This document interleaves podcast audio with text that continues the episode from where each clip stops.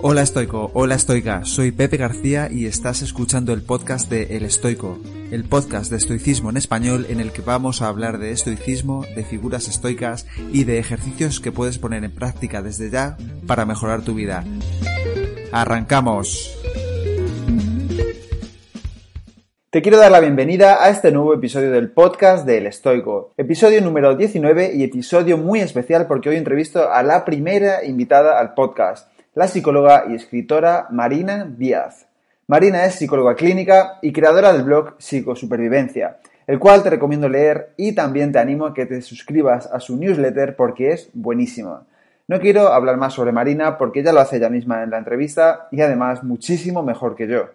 Como siempre te adelanto que en las notas del capítulo puedes encontrar todos los enlaces con información de relevancia que va surgiendo en la conversación, como libros, podcasts, etc., para que puedas buscar y acceder a todo lo que te interese. Pero antes de comenzar la entrevista con Marina Díaz, quería recordarte que tengo un perfil abierto en la plataforma Patreon, donde todos los días subo un post y un podcast con contenido exclusivo sobre estoicismo en español. Este contenido consiste en una frase o reflexión estoica que explico en detalle para facilitar su comprensión y puesta en práctica, ampliando lo que esa frase estoica quiere decir y además también añado una serie de ejercicios prácticos para que puedas incorporar ese nuevo conocimiento a tu vida desde el primer momento. Los tres primeros posts y podcasts de cada mes son gratuitos, por lo que te animo a pasarte por patreon.com barra para que puedas echarles un vistazo y suscribirte si ese contenido te ayuda. Si no encuentras esta dirección, puedes ir a mi Instagram arroba y allí hacer clic en el enlace de mi perfil y desde ahí acceder al contenido exclusivo diario de Patreon. Si decides apoyarme, muchas gracias de corazón y ahora sí, vamos a empezar la entrevista con Marina Díaz. Bueno, Marina Díaz, eh, del blog Psicosupervivencia. Bienvenida, bienvenida al podcast del Estoico, la primera mujer que, pasa por el podcast y seguro que no es la última. Es un honor, muchísimas gracias Pepe por invitarme. Nada, encantado. Em, si te parece bien eh, que nos empieces contando eh, quién eres y un poquito qué es lo que haces para que la gente te conozca.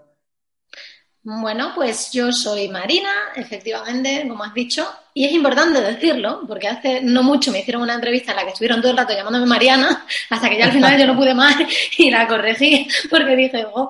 y, bueno, sí, Marina, soy psicóloga, soy, me considero escritora también, tengo una novela autopublicada y espero publicar en el futuro más, pero sobre todo soy psicóloga y escribo en Psicosupervivencia, que es mi blog, sobre mm, psicología, autoayuda pragmática, es decir, útil, echar un cable a la gente en entenderse mejor con sus mentes, en actuar en aquello que les importa y doy cursos online, formaciones para que eh, la gente sepa cómo aplicar todo esto a su vida cotidiana. Vale, ¿y estás especializada en alguna área de psicología en particular o tratas un poquito? Yo soy especializada entre comillas porque siempre uno se considera que no sabe suficiente de nada. Mientras más sabes, más sabes lo que no sabes. Pero yo soy máster en terapias contextuales, que es terapia, aceptación y compromiso y, mindfulness.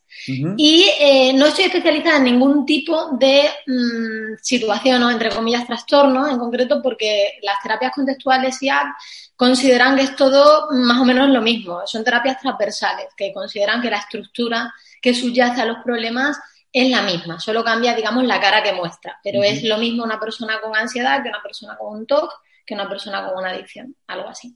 Vale. Entonces, eh, la terapia de aceptación y compromiso, porque, por lo que dicen sus propias palabras, em, es un poco aceptar, por así decirlo, lo que te ocurre y comprometerte a cambiarlo. Algo así, exacto. La parte de aceptar tiene que ver sobre todo con lo que denominamos nuestros eventos internos, que serían pensamientos, sensaciones, emociones, todo aquello que tú sientes por dentro y que yo no puedo ver, que yo solo lo puedo ver si tú me lo cuentas. Si tú ahora mismo me cuentas, pues Marina, estoy eh, triste o contento o ansioso o lo que sea. Y tiene que ver sobre todo con aceptar eso, aceptarlo en el sentido de permitir que esté ahí, de no luchar, porque la palabra aceptación muchas veces tiene una connotación de resignarnos, de así soportar, bueno, lo acepto, ¿qué le vamos a hacer?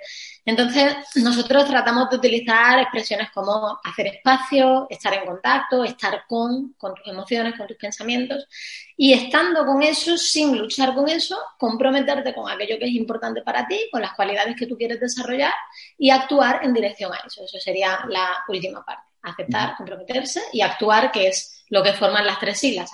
Acceptance and Commitment Therapy es ACT, se pronuncia. Ah, qué bueno. Vale, mm, qué, bueno, sí. Tanto pensado. Sí, sí, sí, sí, qué bueno, qué bueno. No me bueno, claro, como yo solo lo he leído en español y en español es TAC, eh, terapia, aceptación y compromiso, y es verdad que en inglés es ACT. Qué bueno, vale. Sí, sí. Sí, además mucha gente al principio dice, porque ACT, ACT, yo también, yo era de esa, yo decía ACT, hasta que me enteré de que no, de que se dice ACT, en español también, ACT. Muy bien. Vale, em, entonces hemos dicho eh, actuar en base a lo que queremos, ¿no? Que supongo que ya, ya entran un poco en juego em, los valores y, o sea, como los valores que definen un poco qué, tipo de persona queremos ser, ¿no? Em, en ese sentido, ¿cómo podemos eh, definir cuáles son nuestros valores o cómo podemos definir hacia dónde queremos ir em, y qué papel juegan los valores en ello? Sí, exacto, porque fíjate, eh, tú has dicho actuar hacia, eh, actuar hacia lo que queremos y hay matices ahí, ¿no? Porque como qué es lo que quiero y ahí mucha gente se confunde, porque ¿qué quiero? Fíjate, mm, ACT es una terapia muy precisa o que intenta ser muy precisa en el lenguaje, porque piensa mucho que nuestra relación con el lenguaje es una de las fuentes de problemas que tenemos en la vida, cómo llamamos a las cosas, cómo mm, definimos nuestros problemas y nuestro sufrimiento, el tipo de palabras que utilizamos. Entonces, fíjate que en esto mismo que tú acabas de decir, que puede parecer una tontería, pero actuamos respecto a lo que queremos y ahí ya empieza empiezan los problemas, porque ¿qué quiero yo? Ahora mismo, ¿qué quiero? ¿Quiero quedarme trabajando una hora más?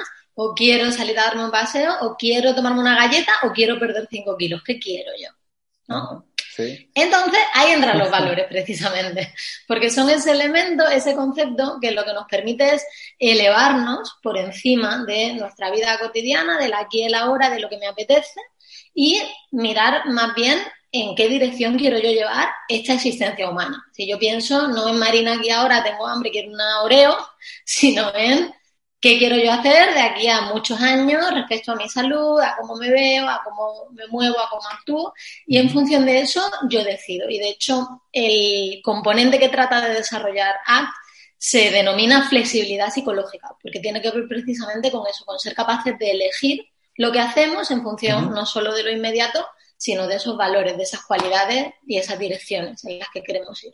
Vale, ¿y cómo, mm, definimos eso? ¿Por dónde empezamos? Eh, yo es que soy muy, soy muy práctico y siempre me gusta... Me parece genial porque yo soy igual. Yo soy muy vale, vale, pero ¿eso qué? La pongo un ejemplo. Exacto, porque el esteticismo, la, filosofía, a mí en el instituto no me gustaba, porque siempre era como mucho hablar y hablar, ideas y no sé qué, pero cuando descubrí el esteticismo vi que justo se puede aplicar a cada situación prácticamente. Exacto, pues... Me gusta, vale, esto está muy bien, pero, pero ¿cómo lo hago? Total, sí, pues te va a encajar muy bien ACT porque ACT es totalmente así. Y de hecho, la terapia mm, de ACT, si alguien quiere en algún momento ir a algún terapeuta, yo tengo que advertir que es de las más mm, poco gratificantes que existen. Porque mientras que muchos otros tipos de terapeutas escuchan pues la historia, de dónde vengo, a dónde voy, mi relación con mis padres, toda esa movida, en somos muy de vale, vale, sí, pero todo eso son historias de tu mente. ¿Qué quieres hacer tú? ¿no? Entonces, en ese sentido, a ti te encajaría muy bien. Hay gente a la que no le encaja también, ya te lo digo yo. Pero bueno, ahí está también el arte del terapeuta ACT de, por qué, para qué estamos haciendo esto, ¿no? Entonces, ¿cómo empezamos a definir nuestros valores? Em, hay muchas maneras y yo no sé si tú has escuchado, has leído, te suena, pues el típico cuestionario de valores, tarjetitas con valores, ese tipo de ejercicios en los que vas eligiendo, ¿no? Pues estos 10 valores y de estos 10 elijo 5 y de estos 5 elijo 1 o, o bueno, esos cuestiones, ¿no? ¿Qué valores son más importantes para ti en tu familia, con tus amigos? Yo todo eso lo he usado, funcionan en cierta medida, y también son compatibles con otro tipo de ejercicios que a mí me gusta mucho más hacer y que tienen más que ver con meterte en la experiencia. Entonces, a mí siempre cuando hablo de valores me gusta hablar de dos tipos de cosas, que son, por una parte, el deseo y por otra parte, el sufrimiento. Al final, un valor es un deseo, es una cualidad en la que yo deseo trabajar, una dirección en la que yo deseo ir. Entonces, para conectar con esos deseos, está muy bien utilizar propuestas del tipo de y bueno, hablaremos también de eso, mm, de la relación con conceptos como memento mori, ¿no? Del tipo de, imagina que te mueres en X tiempo, ¿qué te gustaría ver de aquí entonces, ¿no? O imagina que cae una bomba y se pueden hacer con diferentes marcos temporales y cada uno te da información sobre una cosa, ¿no? Imagina que va a caer una bomba nuclear en 10 minutos. En esos 10 minutos, ¿qué te pasa por la cabeza? ¿Qué piensas? ¿De qué te arrepientes? Todo ese tipo de ejercicios sirven bien para conectar con esto.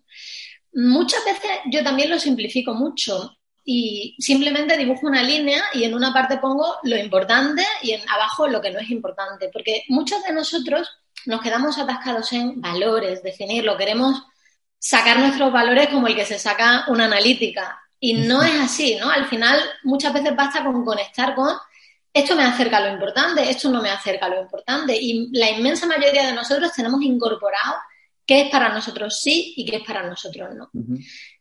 es, es un tema complejo el de los valores, no lo quiero simplificar demasiado. Y luego tenemos el tema del sufrimiento también, como te decía antes, ¿no? Que es, cuando hay sufrimiento, normalmente es porque faltan valores. Entonces, si tú estás sufriendo en tu día a día, si ves que algo no va mal, no me encaja, pregúntate porque ahí probablemente te está faltando un valor, porque en última instancia los valores son, em, son importantes porque nos dan satisfacción, nos dan una forma elevada de placer, por así decirlo. Si eso no está presente en tu vida, faltan valores. Entonces, te pongo un ejemplo personal, ya que vamos, vámonos a lo práctico, ¿no? Pues mm, yo estaba hace algunos años, ¿no? Yo estaba trabajando en mi proyecto en psicosupervivencia, estaba ahí dándolo todo, trabajando un montón, pim pam pum, ayudando a la gente.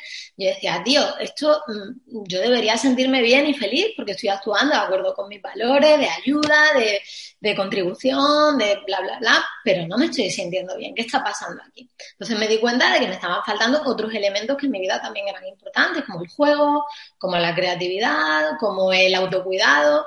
Y mirando ahí es cuando vi que hay otros valores ahí que yo también quería cultivar. Entonces, eso también se lo diría a quien esté escuchando esto de forma práctica, pregúntate, ¿Qué problema tengo? Y en vez de preguntarte qué problema tengo, pregúntate qué cualidad me está faltando ahí, en qué dirección querría ir en este problema en la que no estoy yendo.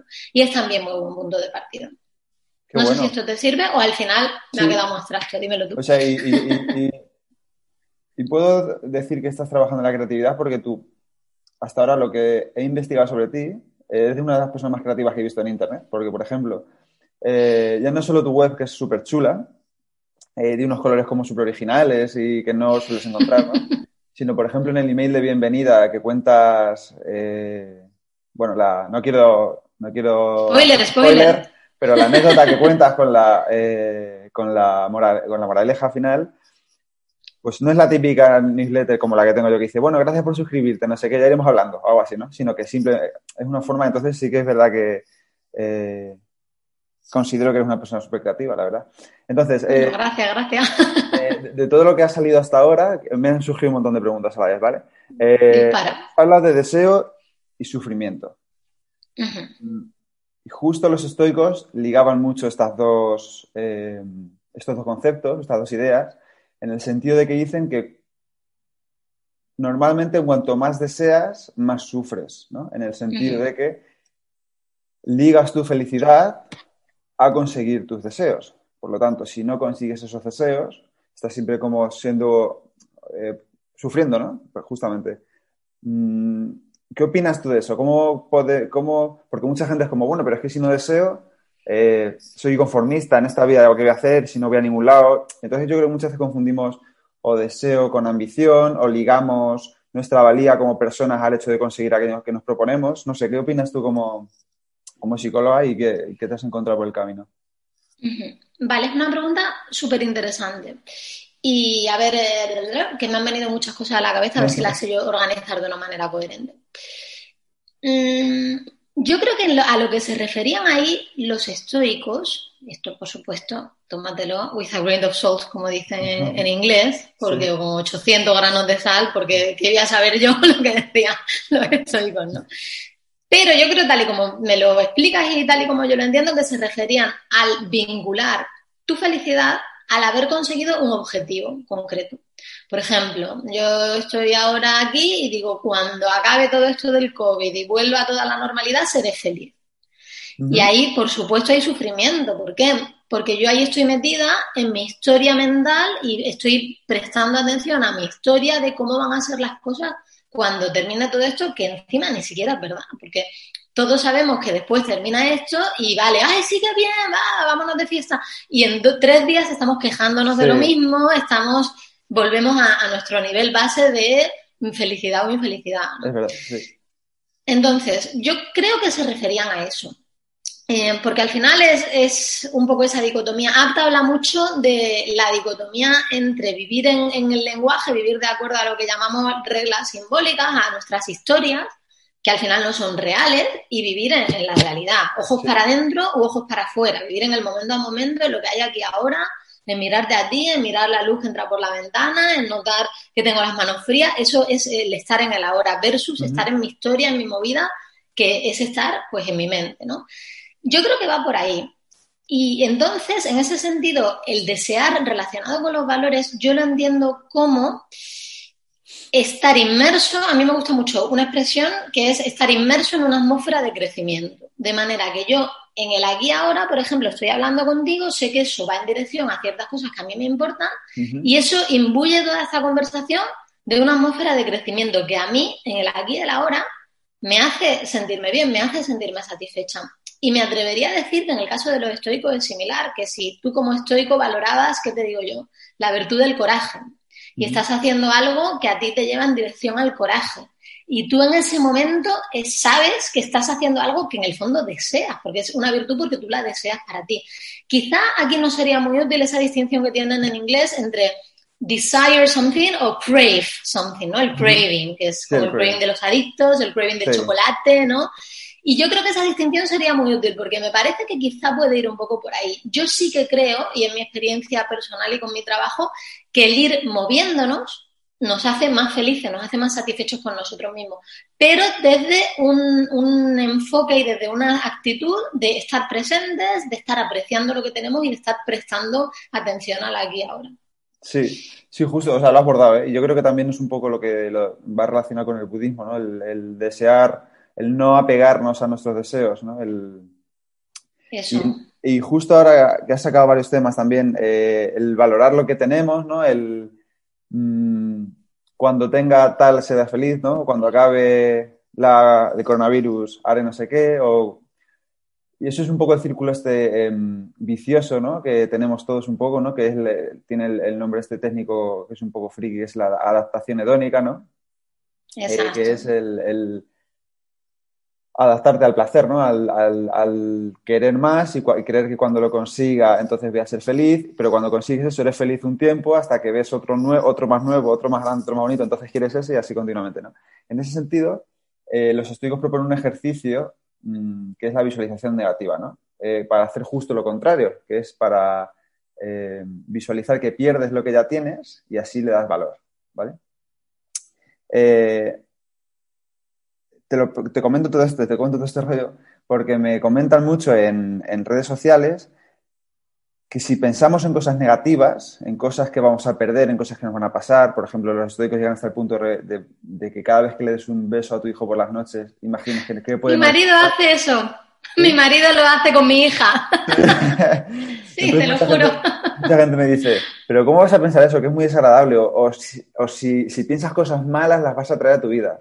Eh, entonces, ¿qué opinas tú? Porque sé que eres un poco crítica con todo esto del pensamiento positivo y, el buen rollismo, el happy este tal. Eh, entonces, ¿cómo, ¿cómo concibes tú, para sintetizarlo todo en una pregunta, cómo concibes tú el...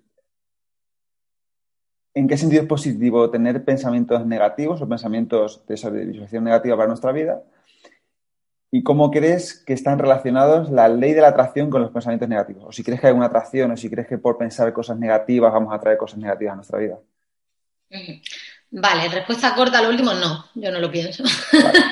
Porque además me parece algo que es eh, difícilmente falsable, ¿no? Porque cuando tú te pones a, a investigar o profundizar un poco más en toda esta historia de la atracción, al final te dicen que si has pensado en algo pero no has hecho realidad es porque no has terminado de sentirte, de alinearte, ¿no? y si lo has pensado algo negativo pero no se ha hecho realidad es porque en el fondo no piensas que te lo merezca. Entonces, como te decía, no es falsable, con lo cual, si no es falsable, no es creíble, en mi opinión, uh -huh, sí. desde, mi, desde mi humilde opinión. Y respecto al otro que me preguntabas, eh, Vale, sé, sé, el concepto, pero sé, repíteme la pregunta en concreto, por favor, porque sé de qué estamos hablando, pero la sí. pregunta en concreto mm, se me ha perdido. ¿En qué sentido? Si sí, es que yo divago mucho, entonces... Pues, no te preocupes, yo también, pero eso está guay, en el fondo es divertido. Sí. Eh, vale, decía, ¿en qué, ¿en qué, sentido crees por ejemplo, que lo que hace tu marido de pensar que tu niña, creo que me has dicho, se va a morir al día siguiente o no va a despertar, ¿en qué sentido crees que la, visualización negativa nos puede ayudar a, vale, vale, vale. Vale, sí. En ese sentido, es lo que te comentaba de que ACT y el estoicismo primos hermanos, porque al final en, en ACT lo que, en lo que nos fijamos mucho es en eh, el aspecto funcional de, de, las cosas. No es si un pensamiento es bueno o malo, sino qué pasa cuando yo le hago caso a ese pensamiento. ¿Para qué me sirve? ¿A dónde me lleva a hacerle caso y actuar de acuerdo con él? Entonces, en ese sentido, según ACT, un pensamiento negativo puede ser muy útil y un pensamiento positivo puede ser muy inútil. Por ejemplo, si yo estoy en, por ponerte un ejemplo exagerado, ¿no? Me subo a un precipicio, tengo el pensamiento positivo de soy maravillosa, puedo volar, un pensamiento muy positivo y me tiro por el precipicio, un pensamiento muy inútil. Mientras que eh, estoy, ¿qué te digo yo? Me ha venido el ejemplo de un avión. Ahora lo que pasa con el tema de los ejemplos es que con el tema del COVID, todos los ejemplos se me han quedado como, como outdated, ¿no? Como pasados de moda. Pero bueno, estoy en un avión Ahora mm, el hombre de mi lado empieza a tener un infarto, pensamiento negativo. Tío, no tengo ni puta idea de qué hacer si un hombre tiene un infarto, hay que buscar un médico. Pensamiento muy útil. Mientras que el pensamiento positivo de con mis manos lo sanaré, pensamiento muy inútil. Unos ejemplos un poquito extremos, pero creo que pueden servir para entender a lo que me refiero. En ese sentido, la visualización negativa entraría desde mi punto de vista en, en esa categoría, pensamientos que pueden considerarse negativos porque podrían entrar dentro de lo que es un pensamiento catastrofista. Oh, puedo perderlo todo en un momento, eh, me puede caer un rayo. Pero son útiles si cuando aparece ese pensamiento tu reacción es orientarte hacia lo positivo y hacia lo que ya tienes en tu vida. Porque si mi marido fuera, le diera un beso a mi hija, que insisto, lo hace, y además yo, yo siempre le digo, cariño, no me dejes, porque es que no va a encontrar a otra que te aguante estas cosas, que tú venga y me diga, le di, sí, le di, le di un beso a, la nena y pensé, porque me daba mi, mi chico es argentino, no lo voy a imitar mucho porque no sé imitar, pero bueno, le di un beso a la nena y pensé, esta podría ser la última vez que la veo y yo, ay, qué bien, cariño, estupendo. Vemos algo en Netflix, yo qué sé. Sí, sí, sí. sí, entonces, bueno. Y, nada, y, en ese sentido, si él hiciera ese ejercicio y eso le sirviera para venir, Marina, es que estoy muy triste porque igual se muere la nena, no sería útil. Sin embargo, si eso le sirve para apreciar a la niña para que cuando se pone mm, tensa, pues no tirarla por la ventana, sino tratar de ser comprensivo y paciente, porque sabemos que este tiempo que tenemos con ella es, preciado y es breve. Entonces, en ese caso, es un pensamiento totalmente útil y desde el punto de vista funcional y pragmático, es un pensamiento que, está estupendamente tener. Sí, yo creo que también, la verdad. Y justo en uno de estos libros ponen un ejemplo de, de padres, justo que tú lo que acabas de comentar, dicen, ¿quién crees que será mejor padre? ¿El padre que piensa que su hija puede morir y gracias a ese pensamiento pasa más tiempo con ella, eh, está más presente con ella, etcétera? ¿O el padre que da por garantizada la supervivencia de su hija y mientras está desayunando con ella está leyendo el periódico o no está hablando con ella o está mirando el móvil? Entonces, en ese sentido yo pienso lo mismo que tú, que mucha gente me dice, es que esto es lo negativo, yo no quiero pensar en negativo porque si se acaba, se acaba pasando, digo, vale, o cuando hablamos sobre pensar sobre la muerte, ¿no? Em, ¿Para qué quiero yo pensar sobre mi muerte? Es negativo, es como, es que esta, em, esta cosa de positivo o negativo creo que está tan trillado y tan manido que parece que si algo es positivo siempre es bueno y si algo es negativo siempre es malo. yo creo que no es así. Em, entonces vamos a... Pues ya te digo, esa, esa, esa distinción que hago yo siempre, que es no negativo ni positivo, sino útil o inútil, o no, ni siquiera, ni siquiera me gusta racional e irracional, porque bueno, ¿qué es lo racional? ¿Qué es lo irracional? En, en ACTA hay un movimiento terapéutico que es el, vale, eh, tenemos un jurado y todos están de acuerdo, ¿y qué? ¿Te sirve o no te sirve? ¿no? ¿Qué es lo racional? ¿Qué es lo irracional? Al final es, es complicado, ¿no? El ponerse, venga, sí, todo va a ser absolutamente racional, porque todos nos creemos que somos racionales y no lo somos. Todos tenemos infinidad de sesgos, eh, infinidad de, de, bugs ¿no? humanos en nuestro mm, software mental que no termina de, ir bien. Pero el tema del pragmatismo, de ver qué es útil e inútil, eso sí que es algo relativamente fácil de, de ver. No súper fácil, porque ya te digo yo que muchos de nosotros, entre los que me incluyo, tenemos dificultades para ver cuando las cosas funcionan y cuando no. Porque, fíjate, antes de empezar la llamada hablábamos del, tema de, eh, de la autoobservación y ¿qué era el otro que decía la autoobservación y cuál era la otra palabra que hemos usado, que no me viene ahora mismo. La reflexión, la... Eh, sí, ¿no? La, la, la, observación al mundo externo y observación de cómo nosotros interactuamos. Sí, el, auto, el autoexamen y la observación del mundo externo. Y no es tan fácil que la gente sea capaz de hacer eso, que seamos capaces de hacer eso, por lo que te comentaba antes, de que tenemos el lenguaje, tenemos la historia. Entonces, por ejemplo, imagínate que, mira, yo en, mi, en mis tiempos mozos, en mi juventud, cuando era una chicuela y aún no había COVID, pues yo pasé la, la facultad, la, eh, la carrera la hice en Granada que no sé si has estado, pero mm, te llegará la fama, ¿no? De hecho, ahora, pues, toda la ciudad de España, X incidencia, Granada, todo el mundo de party, party. Bueno, no quiero extenderme mucho por ahí, que si me ofenden los granadinos, es una ciudad a la que yo adoro con todo mi corazón. Así que, bueno, cuestión. Um, que, cuando yo estaba ahí, pues, la, costumbre popular era ir de fiesta, ir de botellón, irse a la My que es una... Sí, vamos a ver, sí. sí. El botellón al hipercor, ¿no? Del, botellón al hipercón, exacto. Sí, tal cual, tal cual. tal cual. Y entonces, claro, yo tenía un poco mi historia en la cabeza de soy joven y debería divertirme esto. Estos son los mejores años de mi vida, tengo que aprovecharlos yéndome de fiesta hasta las tantas. Y eso que me hacía, que no me estaba yo fijando en que a mí aquello no me gustaba, que me aburría como una mona, que pasaba frío en el hipercol con el cubata en la mano, que en la discoteca no se podía hablar y que al día siguiente me dolía la cabeza y perdía el día. Y a mí lo que me gustaba era irme al campo y que me diera el sol en la cara. Entonces yo ahí es un ejemplo claro de cómo yo estaba metida en mi historia, en mi regla simbólica de Mm, ir al hipercore debería hacerme feliz y no estaba viendo las consecuencias reales, que era ir al hipercore no me gusta en absoluto.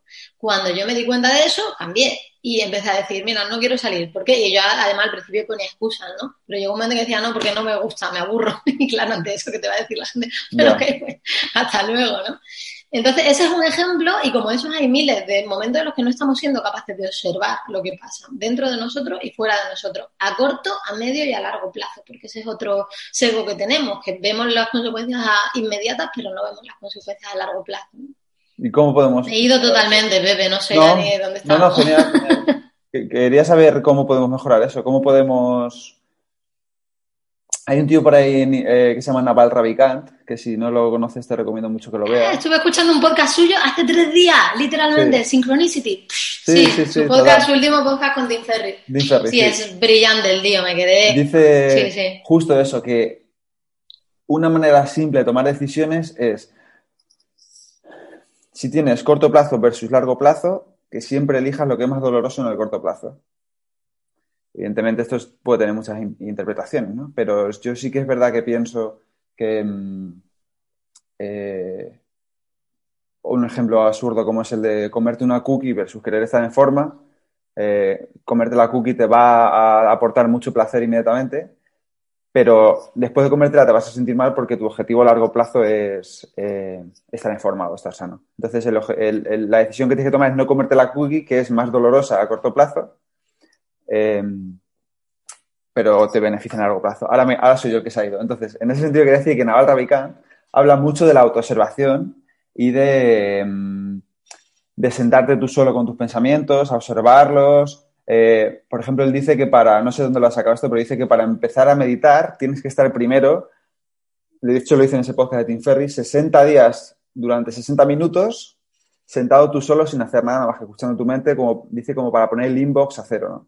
sí, sí, sí, a, mí me encantó también esa propuesta. Dije, guau, lo tengo que probar, eso, sí, sí. Yo lo he probado varias veces y te puedo asegurar que en el día 6-7 me estoy ya tirando de la, por, la, por el balcón, ¿eh? Porque, no por nada, sino porque tú te sientas, yo siempre medito 10, 15 minutos, pero tú te sientas una hora y lo primero que empiezas es, vaya, pérdida de tiempo, una hora aquí metido, ¿qué hago? No sé qué, a ver cuándo, que se hace larguísima, una hora con los ojos cerrados.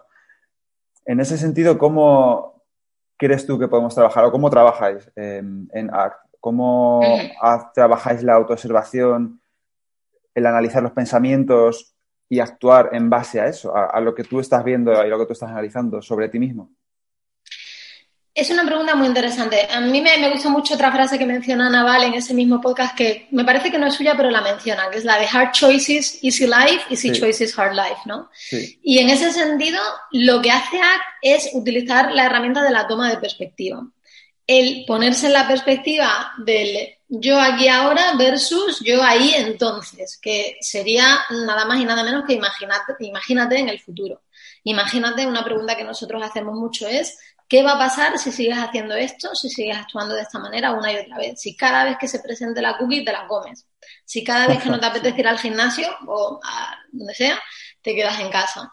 Si esto es, célebre, perdona, entre mis alumnos y, y, seguidores, es célebre que no puedo hacer un podcast, dar una clase o escribir un post, nada, sin poner una metáfora con el gimnasio. Es algo... Yo igual, yo igual. es que es muy fácil, tío, es que es muy, muy ilustrativo. La sí, sí. el gimnasio siempre lo pongo yo también. Pero Total, claro, porque además Sí, nos ha pasado a todos, ¿no? Todos nos hemos hecho la propuesta de ir, nos hemos ido y además era muy, muy rata de gimnasio antes de toda esta movida y, hacía pesas y todo, entonces fue como una metáfora que siempre tengo ahí. Entonces, eh, utilizamos mucho esa toma de perspectiva, tanto para ver el problema como para ver la solución. Para ver el problema, ¿por qué? Pues porque mucha gente es consciente, hay, o sea, hay muchos puntos ciegos a la hora de examinar las situaciones mucha gente es consciente de que algo le perjudica. Por ejemplo, normalmente si tú le preguntas a alguien que haga eso de comerse la galleta y luego se siente mal y luego mm, pues coge peso o se encuentra mal de salud o lo que sea, la persona te dirá, es que me la como y es que no sé ni para qué me la como porque cuando me la como me siento fatal conmigo misma. Y luego encima cojo peso. ¿Cuál es el punto ciego ahí? La persona no está viendo que a muy corto plazo sí que se siente bien en el momento en que tú te comes la galleta, aunque sea porque te está quitando el ansia de comértela, aunque sea un segundo, hay un momento en el que eso te funciona. Si no te funcionara, si en el momento en que tú te comes la galleta supiera a bocadillo de gasolina, por ejemplo, no te la comerías, ya te lo digo yo. Hay por lo menos un momento en el que eso te sienta bien. Hay gente que es al revés, que se da cuenta de que se siente bien a corto plazo, pero no está viendo las consecuencias que eso tiene a largo plazo. Por ejemplo, esto es muy común en los ataques de pánico. La gente que tiene ataques de pánico y agorafobia ve con mucha claridad que si yo no me subo al coche, se me quita la ansiedad. Que si yo voy al centro comercial y me voy porque estoy agobiada, se me quita la ansiedad.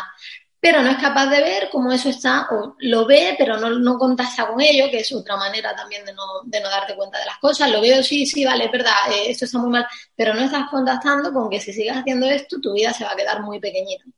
Entonces, mm, intentamos trabajar con ellos para ayudarles a examinar todos los puntos de la secuencia de acciones, desde lo que ocurre hasta cómo te sientes, hasta cómo actúas y cómo funciona, tanto a corto como a medio como a largo plazo. Todos esos puntos tienen que estar muy claros. Y luego eso lo utilizas también para hacer cambios, para decirle, ¿cómo te quieres tú sentir dentro de X tiempo? Cuando acabe la pandemia, eso no sé dónde lo vi hace poco. No sé dónde lo vi, no sé si era un anuncio un blog, un podcast, pero alguien decía, eh, tienes ahora la oportunidad de... Ah, sí, ya sé, era un anuncio de un podcast, era un anuncio del podcast del Banco Sabadell, de hecho, o algo así, en, en iVoox o algo así, y decía, eh, ahora tienes la oportunidad de, en el futuro de preguntarte cómo reaccionaste tú en esta crisis, algo así. Eso es una toma de perspectiva, ¿no? Si yo te digo a ti, Pepe, tú de aquí a 10 años, si alguien te pregunta qué pasó en lo del coronavirus, cómo actuaste tú, cómo te quieres ver, ¿Qué le quieres contar? No sé si, tienes hijos. No. ¿No? Bueno, si, en, algún momento los tienes, eh, pues que yo te diga, ¿qué le quieres contar? O a tus sobrinos, o a la gente que esté, o a los millones de oyentes que tendrá el podcast del histórico para ese momento. Eso es un ejercicio de toma de perspectiva y es muy potente, ¿no? Porque de repente te saca del aquí ahora, del, te saca de ahí y te pone en, perspectiva precisamente el hacia dónde quiero yo llevar mi vida. Vale. Em, eso es una cosa que utilizan los estoicos también. Dos cosas que has dicho. Una es eh, tomar perspectiva, que Marco Aurelio hablaba mucho de la vista de pájaro, del hecho de, no tanto en el sentido de largo o corto plazo, sino para ver lo poco importantes que somos a lo largo de la, a lo largo de la historia, ¿no? por así decirlo. En el sentido, también vale para tomar perspectiva de las cosas, por supuesto, pero en el sentido de no te des tanta importancia que al final, y eso lo decía un emperador de Roma, imagínate, eh, nosotros eh, los simples humanos, ¿no? Eh, él decía que, que, al final eres un minúsculo punto en la historia y que dentro de dos o tres generaciones nadie va a saber que has vivido. Entonces, tomar perspectiva, pero en el sentido de quitarte importancia. Y luego, otra cosa que has dicho es, eh, que es otro tema del que quiero hablar contigo, es el entrenar, está relacionado con entrenar la incomodidad, ¿no? Que decía Epicteto. Em, dice que si tú, con el, siguiendo con el ejemplo de la cookie, si tú te comes la cookie vas a sentir un placer inmediato, como bien has dicho, pero si eres capaz de renunciar a ese placer inmediato, el placer que vas a sentir por haber renunciado a él va a ser más grande que el que te ha dado la propia cookie, en el sentido de que vas a tener más autoestima, más confianza y vas a decir, mira, soy capaz de esto porque me he propuesto esto y soy capaz de seguir con el plan a rajatabla, por así decirlo. Mm. Exacto, y en ese sentido, eh, mm, precisamente fíjate que me, gusta que has utilizado la palabra placer en las dos ocasiones porque se conecta con lo que hablábamos antes de los valores son placer también. Hay mucha falsa dicotomía respecto a vivir de manera moral y de acuerdo con tus valores y de acuerdo con la virtud versus disfrutar de la vida y vivir espontáneamente y el placer y la sensualidad. Y es una falsa dicotomía porque al final si tus valores no te hacen feliz, si no te generan cierto placer, entonces no son tus valores, ¿no? Y fíjate que por eso me gusta que has usado esa palabra, has dicho, realmente cuando yo no me como la cookie, eso me hace gracia porque me recuerda a cuando iba en Granada, estaba en un gimnasio allí que abría los domingos y los festivos eran estos que abre 24 horas, no sé cuánto, que a mí me, gustaba mucho porque para, mí eran los mejores días porque estaba súper vacío, ¿no? Y llegaba por la mañana al gimnasio y decía, tío, voy por el gimnasio y por la superioridad moral, ¿eh? Voy andando, ¿no? Por las calles de Granada con mi bolsa de deporte a las 8 de la mañana un domingo, la gente volviendo de la MAE, ¿no? Sí, sí, sí. o todas las persianas bajadas, todo el mundo. Y, decía, tío, y, eso es, placer en realidad. Lo que pasa es que es otro tipo de placer. Por eso, también para no guiar a confusión, se utilizan palabras como satisfacción, como plenitud, como mm, sentirte realizado, todo este tipo de palabras, porque si no, pues es verdad que te lía, pero en el fondo es sentirte bien. Lo que pasa es que es un poco como la diferencia entre comerte un dorito e irte al restaurante de Ferran Adrià, a lo mejor, ¿no? Es otra categoría. Sí. Vale, y mm, me gusta que hayas dicho esto porque es verdad que nunca lo había pensado que los valores también son una forma de placer, ¿no? De decir, es, estoy actuando como yo me he propuesto, ¿no? Como en base a la moral. Entonces, en ese sentido, yo creo que entra un poco en juego el ego ahí, ¿o no? En el sentido de, mira, estoy actuando éticamente o mira, estoy actuando conforme a mis valores. ¿Entra en juego el ego ahí y, es peligroso? Mira, yo en ese sentido, mi actitud con el ego es, y es eh, algo que dicen los, leí en algún sitio de algo budista, no recuerdo, no te sé decir ahora mismo porque fue hace muchísimos años, a lo mejor estaba yo en la facultad todavía, por hace 15 años o así, pero decían, al ego no hay, mientras menos lo mires, mejor no lo mires ni para librarte de él, porque en cuando empiezas a mirar el ego ya estás en el ego. Entonces, en ese sentido, me hace gracia porque el libro de, Ryan Holiday, You is the Enemy, no me lo he leído. Y me hace gracia que Ryan Holiday tenga un tatuaje que pone You is the enemy. porque eh, You is the enemy. Mira, me tengo un tatuaje del poco que tengo, ¿no? A ver, cuando me, me aprecio hacia Ryan Holiday, ¿no? Que además creo que hace muy buena labor. Precisamente en la difusión del estoicismo y tal, pero, pero es como, míratelo, Ryan. pero bueno, que, que no, que en ese sentido, yo creo que, porque al final, o sea, el ego es no es más que estar, lo que te hablaba al principio, ¿no? De estar en la mente versus estar en la realidad. El ego está en el lenguaje. Si tú te sales del lenguaje, te, ya inmediatamente te has salido del ego, porque estás en el presente, estás en el aquí y ahora. En cuando tú empiezas a... Y, en ese sentido, a ver, esto es la primera vez que lo estoy pensando, porque ya digo que yo en el ego intento no pensar mucho por lo mismo, ¿no? Y no sé qué dirían mis profesores de, de mm, terapia contextual, si, si me oyeran, lo ofrecían, Marina, por Dios, qué barbaridad. Pero tal y como yo lo entiendo, eh, el ego tiene que ver con el lenguaje, con la identidad que construimos de nosotros y con tomar decisiones, y esto conecta con lo que te comentaba antes de, las historias, ¿no? Tomar decisiones basándonos en la historia de mí, en la historia de mi identidad, en lugar de basarnos en la realidad, en cómo me están funcionando las cosas, en, en la realidad. Entonces, a ver si me ocurre algún ejemplo así que me venga.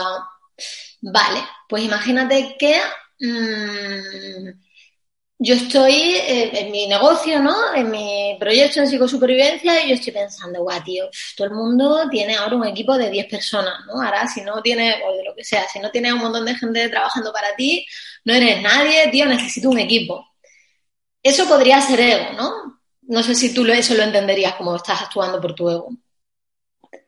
Eh, a ver si voy bien. Por ejemplo... Creo que tienes interpretaciones. Si tú lo si tú piensas que lo puedes necesitar, porque no, imagínate que lo, perdona, imagínate que lo, que lo estoy haciendo porque digo, no, yo es que quiero que cuando la gente me pregunte decir, es que tengo 10 personas trabajando Entonces, yo creo que eso sí es ego. Vale, exacto. Entonces eso... Porque tu negocio es grande, pues evidentemente está muy bien y es simplemente un hecho objetivo que tú necesitas un equipo. Pero si tú necesitas para contarlo, yo creo que ahí es donde está el ego, ¿no? Exacto. Entonces, ¿cómo podríamos definir el ego en términos un poco más mm, operativos? sería, el ego es mi historia de, para que la gente me aprecie, necesito 10 personas. Es una historia, es un, trocito de lenguaje en mi cabeza, porque no es real, ¿no? Está en mi cabeza.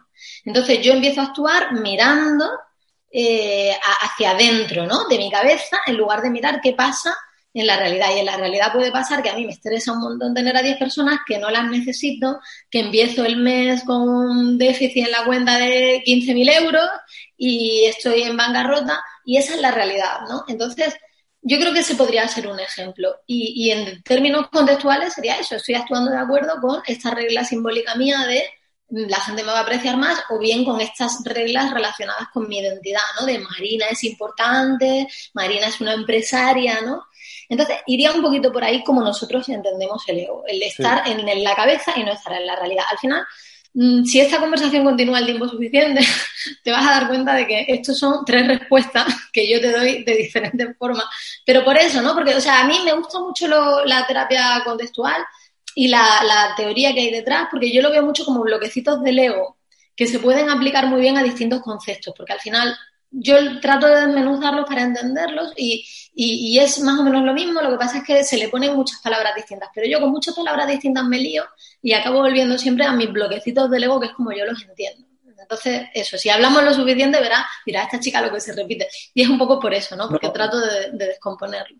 Pero eso también, eh, ayer justo preparando esa entrevista, escuché tu podcast con Marcos Vázquez y decís algo parecido, yo estoy de acuerdo, ¿eh? que al final siempre volvemos a los básicos, pero es que son los que funcionan. O sea, quiere decir que tú cuando buscas algo, parece que estás buscando un remedio milagroso o una cosa totalmente novedosa y al final mm, eh, la vida son cuatro cosas, ¿eh? repetidas en diferentes contextos y, cuanto más vivo más me voy dando cuenta de eso. Eh, y, justo creo que todas esas cuatro cosas que estamos hablando se resumen a una, que es de alguna forma estar presente, ¿no?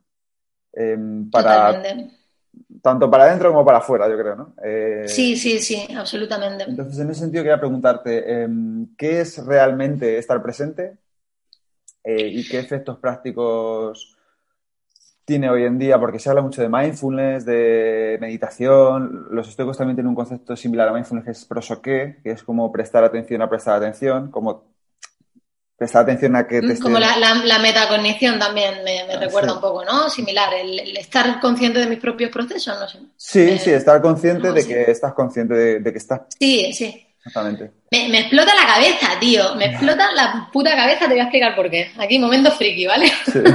no, porque, o sea, estar consciente de que estás consciente eso ahora mismo lo que se está estudiando, bueno, a ver, yo he de decir que yo no estoy en el ámbito académico, yo estoy en el ámbito clínico y divulgativo. Entonces, eh, mi contacto con el ámbito académico es reducido más que nada por cuestión de tiempo, pero bueno, sí que intento mantenerme más o menos informada, intento ir a la, a la conferencia mundial que hacen, que se hacen ah, cuando se hace aquí en Europa, que se hace cada dos años, en fin, bueno, todo esto para justificarme por si la acabo, ¿vale? que yo, esto cada vez que hablo de estas cosas tengo aquí la figura de, de, mi, de mi profe, de mi mentora, que es Carmen Luciano, que es una, eh, como una de las popes, ¿no? De, de y me la imagino diciendo, ¿pero qué estás diciendo, Marina?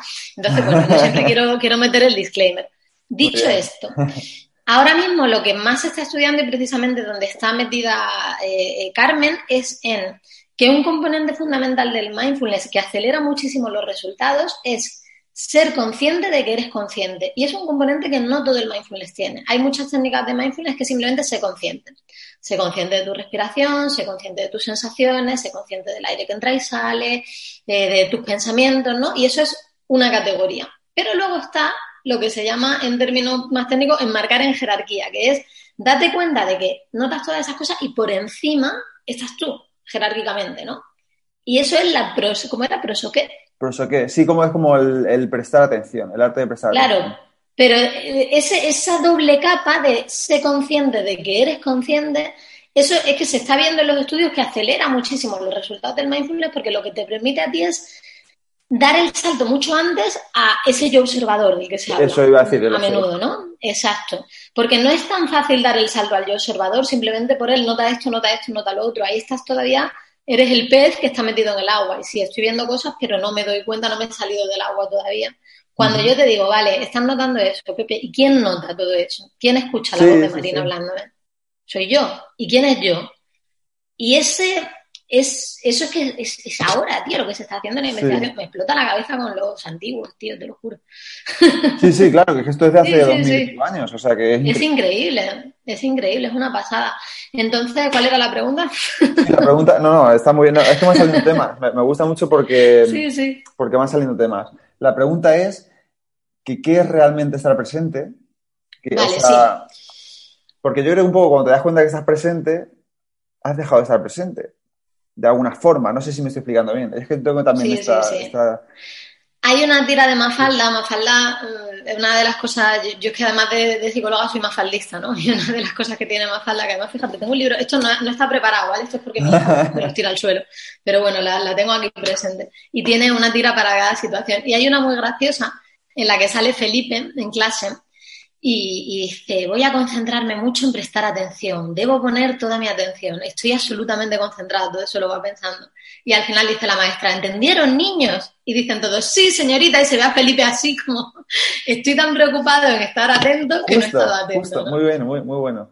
Sí, sí, mafaldismo en estado Sí, es muy bueno. Y, y, es, y es tal cual, ¿no? Entonces, es complicado porque estar presente también puede ser una historia también puede convertirse en algo verbal. Y cuando estás en las palabras, no estás en, las acciones, porque estás en, las palabras, ¿no? Entonces, en ese sentido, hay mucha gente que entiende el bueno, el vivir el ahora, vivir el presente, mm, pues no estudies y vete por ahí, o vete de viaje y olvídate de todo. Y eso no deja de ser una historia. Al final, vivir el presente no quiere decir más que momento a momento estar en contacto, como tú has dicho antes, con lo de fuera y con lo de dentro. Porque yo siempre, fíjate que me gusta que hayas hecho ese matiz, ¿no? Porque si no, mm, a lo mejor alguien podría entender, cuando yo digo mirar hacia afuera o mirar hacia adentro, alguien podría entender como que le estás, como que te disocias, ¿no? De tus pensamientos o de tus emociones. Y no es así. Lo que pasa es que los notas, eres consciente de ellos, pero no te pierdes en ellos. Es un poco como la diferencia entre estar viendo una película y estar inmerso en el contenido de la película o cuando la peli a lo mejor no te está gustando o te estás haciendo pis o, estás incómodo, eres consciente de que es una película, ¿no? Y estás fuera, la estás viendo, pero estás fuera, ¿no? Entonces, esa es un poco la relación que, desde ACT tratamos de, cultivar con nuestros pensamientos. Están ahí, los, estoy notando, estoy prestando atención, estoy viendo qué me sirve y qué no, pero no estoy metida en la historia, no me estoy dejando llevar hasta el punto de que me arrastra y me distrae. Porque para vivir el presente es importante estar en contacto con, lo que hay fuera también, ¿no? Y a mí me gusta mucho anclarlo a, la fisicalidad, ¿no? estoy aquí, ¿no? Y tengo cuerpo, y soy marina, y tengo manos, y miro arriba, miro abajo, y está el sol, y estoy... La fisicalidad es muy útil para venir al presente, ¿no? Y eso, el orientar la atención hacia afuera, el mirar de a ti, mirar tu cara, tu expresión, escuchar lo que me estás diciendo. Pero claro, si lo convertimos en algo verbal, como hace Felipe en esa tira, si pensamos, tengo que estar presente, tengo que estar presente, entonces te has ido a las palabras y te estás perdiendo el presente. Entonces, en realidad es muy sutil. Y ese es el reto en realidad de ACT, ¿no? Y, y yo creo que probablemente también del estoicismo, que es explicar con palabras cosas que no se pueden que, están fuera de, las palabras, ¿no? Entonces, por eso mm, es, difícil también en, la clínica, ¿no? Porque todo esto que nosotros lo estamos explicando así, si tú fueras mi paciente, no te lo explicaría, te lo tendría que hacer experimentar y eso no es fácil, ¿no? Entonces, ACT es una terapia que suena relativamente sencilla y bastante palatable, así desde fuera, pero mm, es compleja de hacer, por eso, ¿no? Porque todo el mundo sabe explicar ACT, pero poca gente sabe qué hacer a la persona que experimente. Y bueno, esa, sería la, respuesta, un poco extendida. ¿Cómo podemos eh, hacer eso? ¿O cómo podemos empezar a entrenarnos en eso? En el, Creo que me vas a decir que la respuesta es la meditación, pero eh, ¿cómo podemos? Porque a mí me pasa mucho. Me pongo a meditar y digo, vale, voy a hacer, en vez de estar fijándome en la respiración, que al final cuando llevas dos o tres se te va y empiezas a pensar en hacer la compra o jugar Real Madrid, tengo que ir al gimnasio Empiezas a pensar cada uno en sus historias. Y tienes que estar muy presente para decir, vale, eh, Pepe, estás meditando, estos son pensamientos que han venido, míralos y, conforme los miras se van, es verdad. Entonces vuelves a la respiración. Mm. Y justo cuando estás hablando con una persona pasa un poco igual, ¿no? Yo cuando me estaba dando la respuesta anterior de la fisicalidad, empezaba a notar mis pies en el suelo ¿vale? Y he dejado de escucharte. Y he dicho, Pepe, que estás en una entrevista, déjalo a los pies y ponte a escuchar a Marina. que es un poco lo mismo que con la meditación. En vez de decir, Pepe, estás pensando en el Real Madrid cuando tienes que estar fijado en la, respiración, te has puesto a pensar en que hoy juega el Real Madrid. Entonces, ¿qué estrategias o qué ejercicios propone ACT para, para hacer eso? Para ser mejor en el darte cuenta de que te has ido, ser mejor en el darte cuenta de que te estás hablando mal, ser mejor en el darte cuenta, ser mejor en darte cuenta. Em, Mm, vale, al final, eh, el, tema, o sea, el tema de la meditación, ahí hay, que tener mucho cuidado con, no confundirse, no liarse, ¿no? Porque meditación al final, sobre todo hoy día que está tan presente, es un paraguas bajo el que se mete todo tipo de prácticas y algunas no tienen absolutamente nada que ver con, lo que pretendemos conseguir. Yo he visto mm, mm, audios de meditación que son audios de relajación y es, tiene su función, puede tener su utilidad, pero no es lo mismo, ¿no? Entonces, en ese sentido, cualquier cosa que te ayude a ti a ser consciente de tu experiencia interna ayuda. Y no tiene necesariamente que ser meditación formal, sobre todo porque el, objetivo de estar 100% presentes y con la mente silenciosa, desde mi punto de vista, es muy complicado, por no decir absolutamente irreal. Entonces, y tampoco es necesario, ¿no? Al final, lo que intentamos, y eso es muy importante en A, es medito para o entreno mindfulness para algo. Siempre tenemos en, mente esta perspectiva funcional y, y, esa perspectiva de compromiso, ¿no? Aceptación y compromiso. Todo esto lo hago para moverme en direcciones que me importan, no para estar simplemente ahí sentado observando porque sí.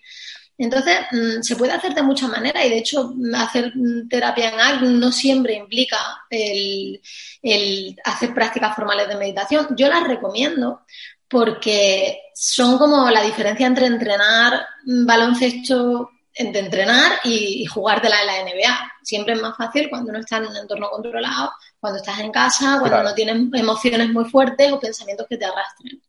Entonces, yo sí lo recomiendo como práctica formal, pero luego además cualquier momento de tu día en el que tú seas capaz de anclarte en tu experiencia, en el aquí y el ahora y notar cosas, y no necesariamente que tu atención sea perfecta y global, porque al final la atención es algo que fluctúa. En ese sentido, tú puedes estar, yo puedo estar escuchándote a ti y una parte de mí escucha a mi hija en la, ahí fuera, ¿no? Con, la, con su cuidadora y otra parte de mí, pues, puede ser consciente de que tengo calor en un pie, ¿no? Y, es como cuando estás en un concierto, ¿no? Tú estás escuchando la música y puedes prestar más atención a la guitarra, pero sigues escuchando el resto. Entonces, en ese caso, la atención es algo flexible, ¿no? Y, y cuando dicen presta atención al 100% a tu respiración, es imposible porque te siguen entrando estímulos.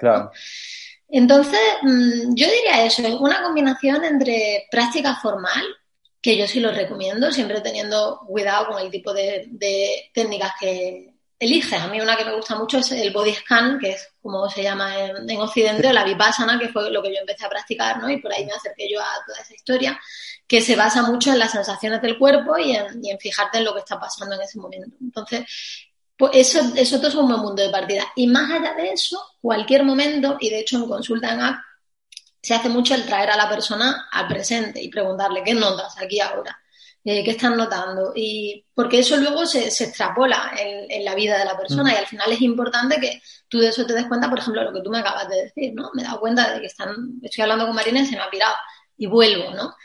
Eso aunque sean cinco momentitos en 24 horas, es muy valioso. Es como estar debajo del agua y sacar la cabeza. Pues, aunque sea un solo momento, es muy valioso porque te permite ya coger un montón de oxígeno. Por ahí va un poco la cosa.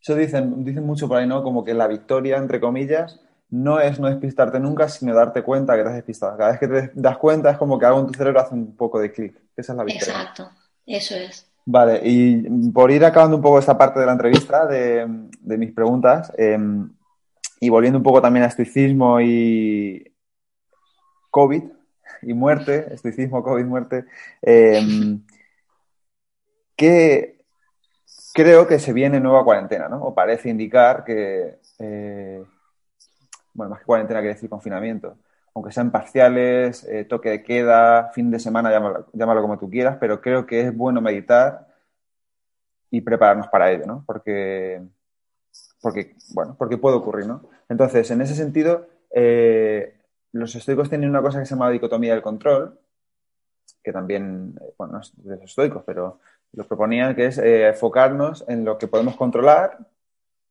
Bueno, es como la, frase esta, creo que es de Alcohólicos Anónimos, ¿no? Que es eh, Dios... Sí, la oración de la serenidad, ¿no? La Serenity Prayer, me parece que se llama. Exactamente.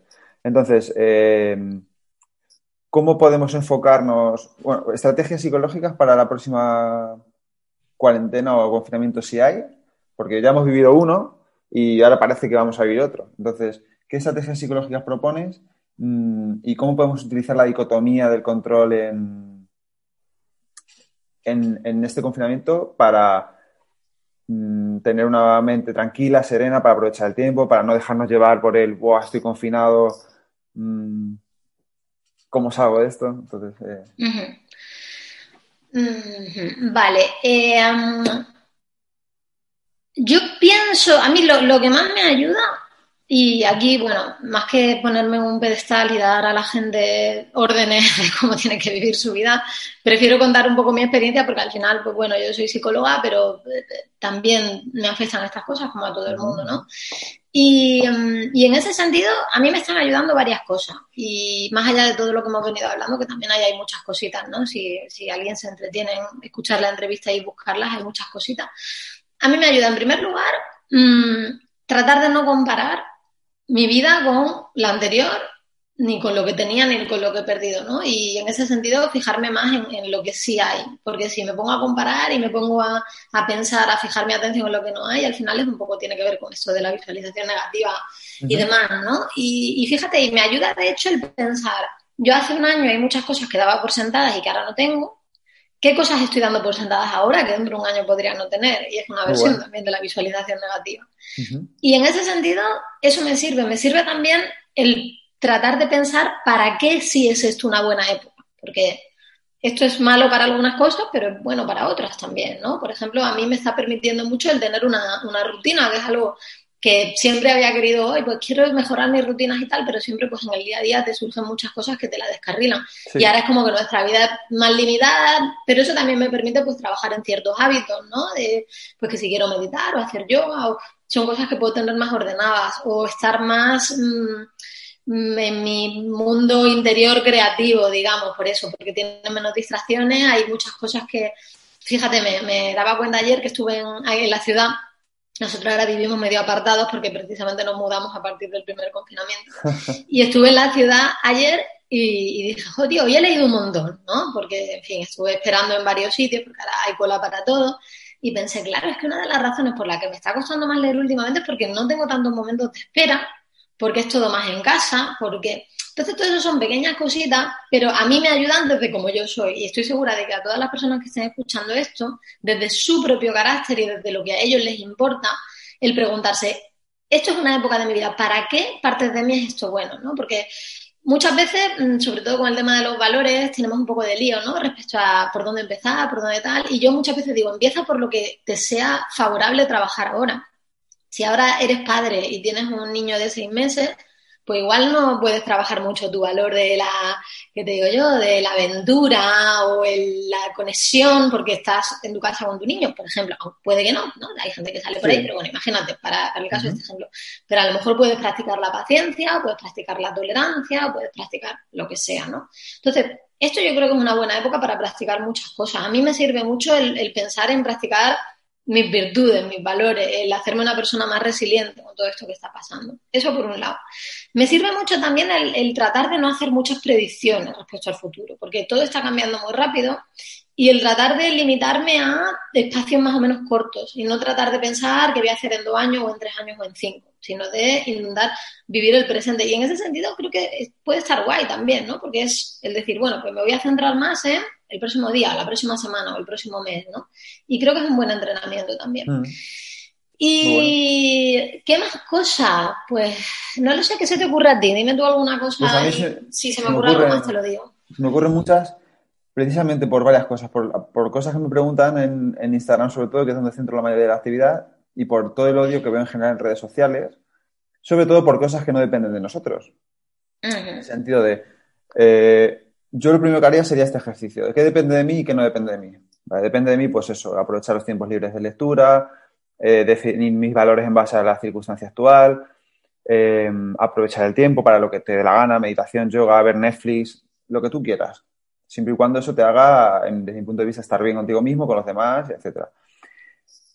Y, yo, y, precisamente me centraría en qué no depende de mí, porque veo mucho odio eh, en general a los gobiernos, a la OMS, que si va a haber vacuna, que si esto no se están poniendo en bozal, que si esto, em, a ver cuándo acaba, que si a ver si llega 2021, como si del 31 de diciembre al 1 de enero fuera a haber mucha diferencia, etcétera. Entonces creo que mucha gente se está centrando en cosas que no dependen de ellos, como si esto es un virus inventado por China en un laboratorio o si esto es del murciélago, no sé qué, te da igual, porque en realidad tú no lo vas a cambiar ni te va a afectar nada. Simplemente tienes que hacer lo que puedes entonces, mi estrategia principal sería esa, ¿no? Centrarme, aprender a diferenciar, sobre todo para tener tranquilidad mental, porque yo no puedo estar todo el día pensando que no quiero dar nombres de políticos ni de partidos, que este es tal, que este es cual, y que es que como estos son rojos y estos azules y estos fachas, o sea, no puedo, no, no creo que en nada. Entonces, yo creo que esa es la, eso es lo que a mí se me ocurre, ¿no? Aprender a, si quieres estar mejor contigo mismo y con los demás, tienes que separar, yo creo, ¿no? Total. Fíjate que me, hace gracia porque, porque también, fíjate, esto tiene que ver con lo que hablábamos antes de los egos que tenemos cada uno, ¿no? Yo no tengo redes sociales y entonces me llega menos esa, esa toxicidad, ¿no? Y entonces no ha sido lo primero que me ha venido, no ha sido el primer problema que me ha venido, porque estoy bastante protegida, entre comillas, ¿no? Me llegan algunas cosas por WhatsApp y demás, ¿no? Pero, pero sí, totalmente de acuerdo, porque al final es que estamos en una situación para la que nuestro cerebro mamífero no está preparado, que es el, tener a la vez todo el mal del mundo a la vez aquí en mi pantalla delante de mí, ¿no? Y en ese sentido creo que es positivo el volver a decir que está realmente en mi ámbito real de actuación, porque la pantalla en el fondo no es la realidad, ¿no? O sea que sí, que totalmente de acuerdo lo que acabas de decir. Mm.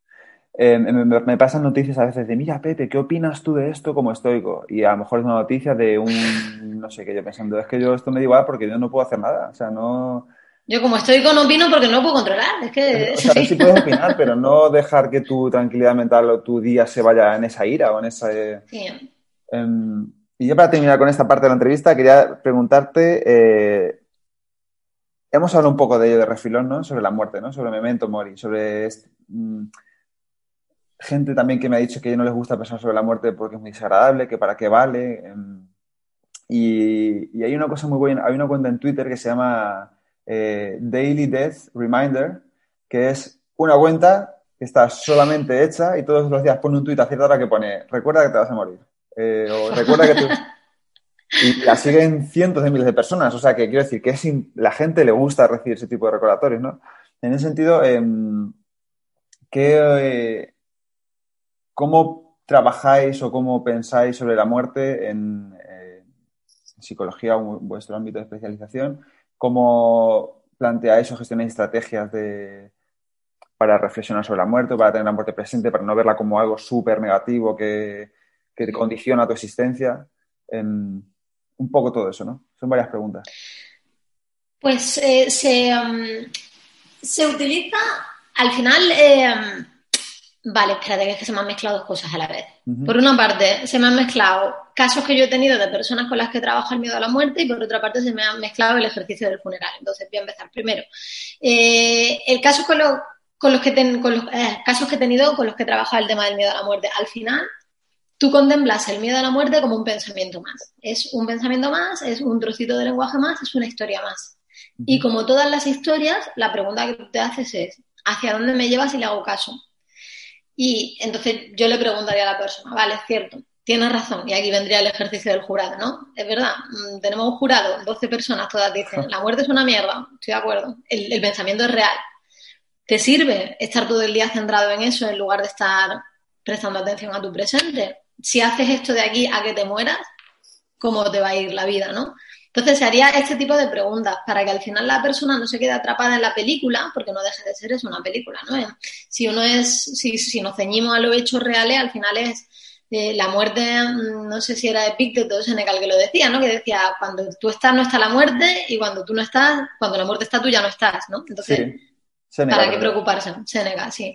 Y entonces, ¿para qué preocuparse, no? Mm, pero claro, lo que nos aterra es la historia, lo que nos aterra es el significado que nosotros le damos pero frente a eso puedes abordar eso como el pensamiento de mm, qué mierda el COVID o como el pensamiento de, mm, yo qué sé, soy fea, el pensamiento que sea. Todos son trocitos de lenguaje a los que yo puedo elegir mirar o a los que yo puedo elegir tener ahí y centrarme en, mi vida, en lo que tengo delante, ¿no?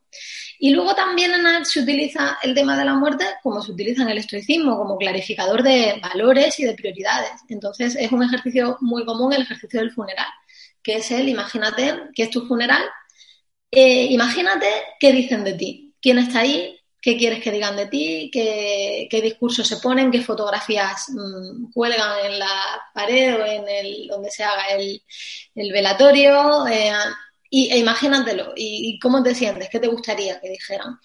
Y es un ejercicio que, bueno, que también hay que saber trabajarlo, porque mucha gente es como, no, pero es que a mí no me importa lo que los demás digan de mí, ¿no? Y entonces, como, ya, bueno, conéctate con personas a las que quieres y, cuál es el impacto que quieres haber ejercido en su vida o en la vida en general. Entonces, en ese sentido se utiliza mucho también la muerte en acto, de lo que te decía antes, ¿no? De la bomba nuclear o del si te quedara un año de vida.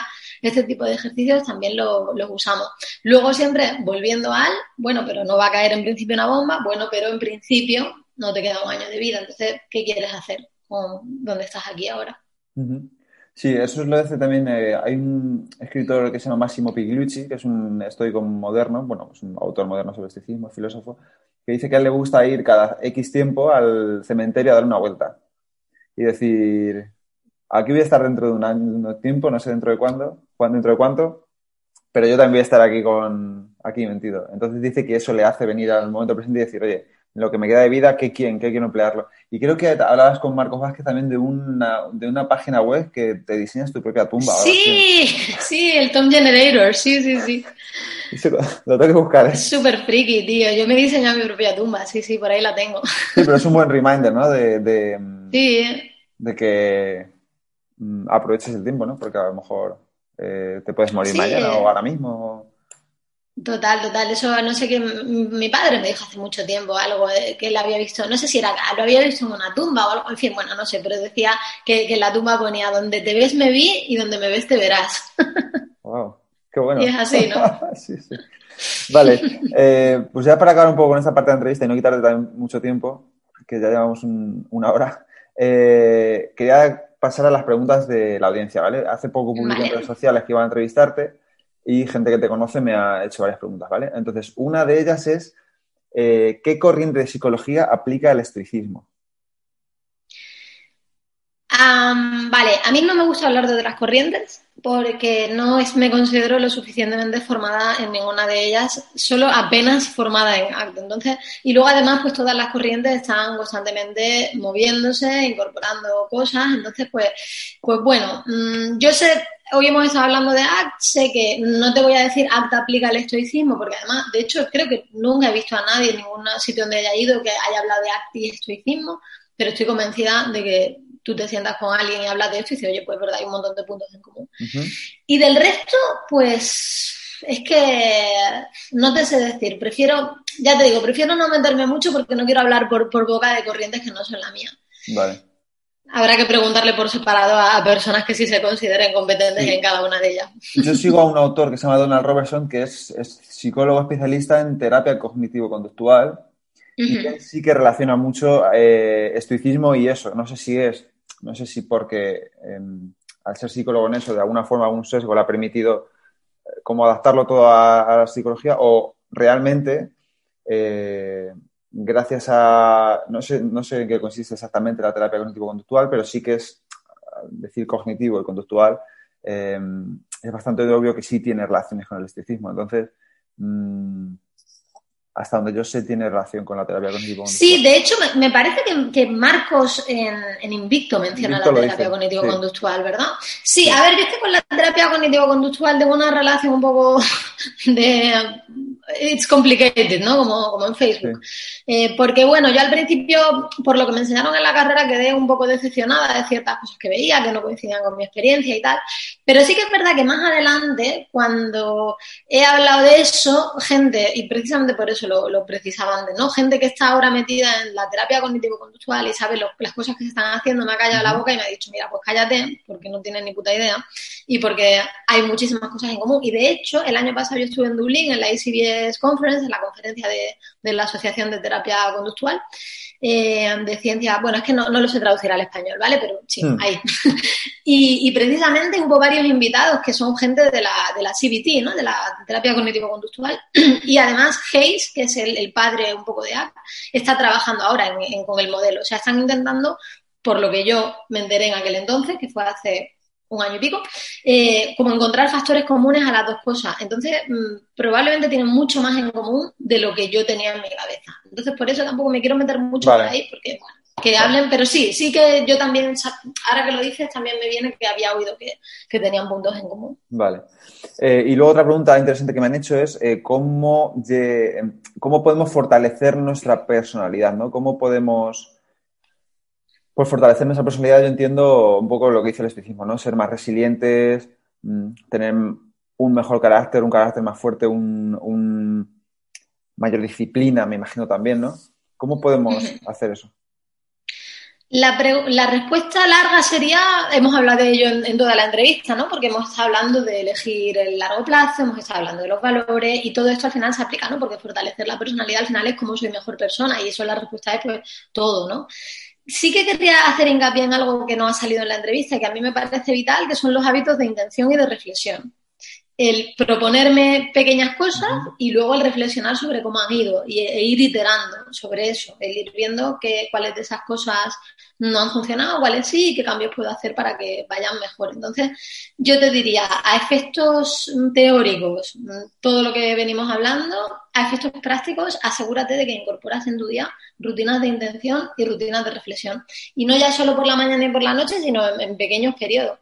Yo trabajo en mi día a día utilizando un sistema que son los work cycles, que es los ciclos de trabajo. Entonces hay una, una gente que, que están en, no sé si te suena, Sebastián Marshall, ¿lo conoces? Escribió Ikigai, no sé si te suena. Ah, sí, lo Ikigai sí sé lo que es, pero no sabía qué era. Bueno, él escribió un libro que se llama, que se llama Ikigai, que, que es otro, vamos, que, que, tiene que ver con el concepto de Ikigai, que se llama así. Y él tiene una, una empresa que se llama Ultra Working, y trabajan en cómo hacer a la gente más efectiva y más capaz de trabajar. Y entonces ellos tienen un espacio de coworking virtual que se llama The Work Gym, como el gimnasio de trabajo, que está muy chulo. Entonces ahí nos conectamos todos en Zoom con nuestras cámaras y todo y se hacen ciclos de trabajo, que son media hora de trabajo y 10 minutos de descanso.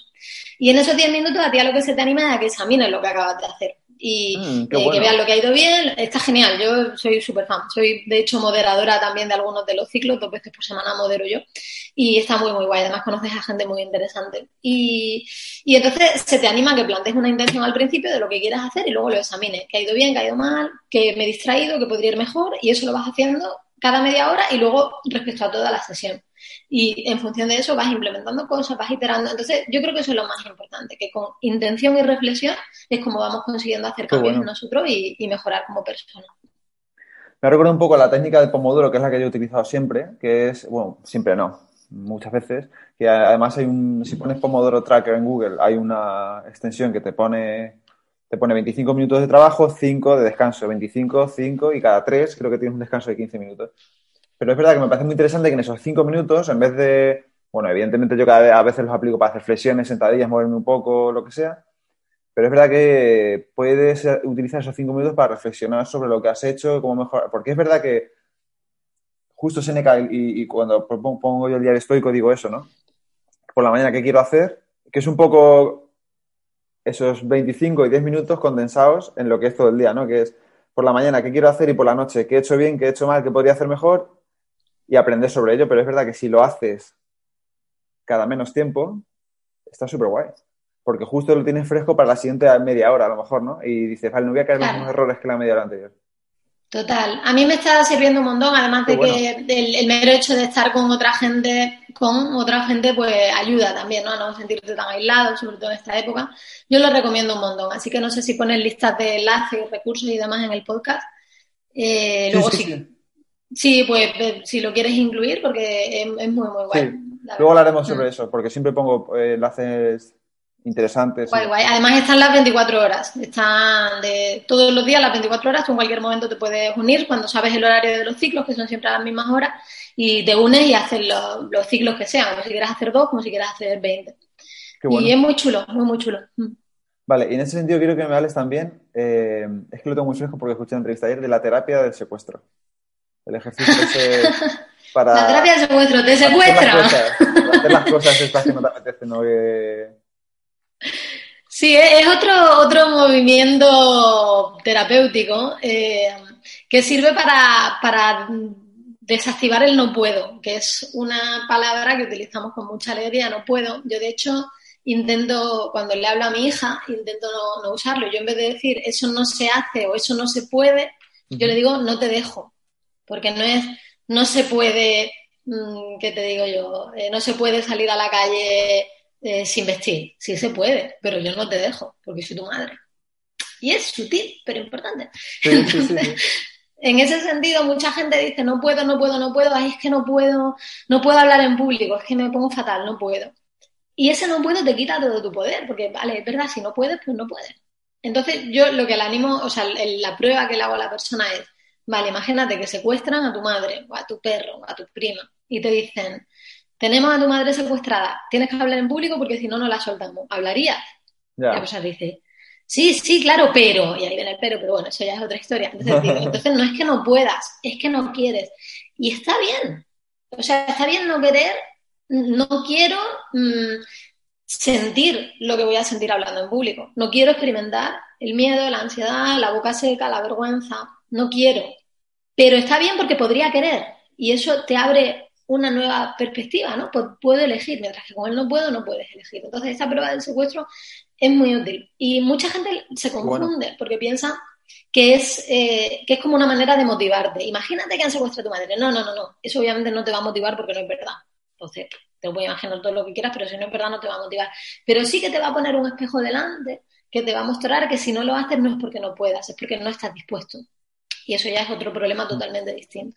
Sí, creo que Rafael Santandreu en uno de sus libros, y no quiero decir que sea exactamente así porque no lo recuerdo bien, pero dice algo así como que cuando dices eso, que a lo mejor no puedo hacer deporte o no puedo hacer no sé qué, dice, imagínate que has firmado un contrato, pone el ejemplo de Messi, o sea, dice, imagínate que has firmado un contrato con una multinacional que te obliga a hacerlo y que 40 millones de personas te están mirando, eh, esperando que lo hagas, ¿lo harías o no lo harías? En el sentido de... Exacto.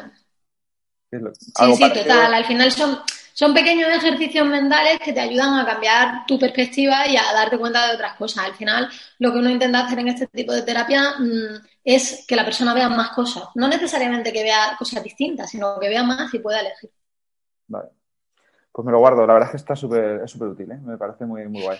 Em, vale, eh, para ir terminando con la entrevista, te quiero hacer una serie de preguntas rápidas.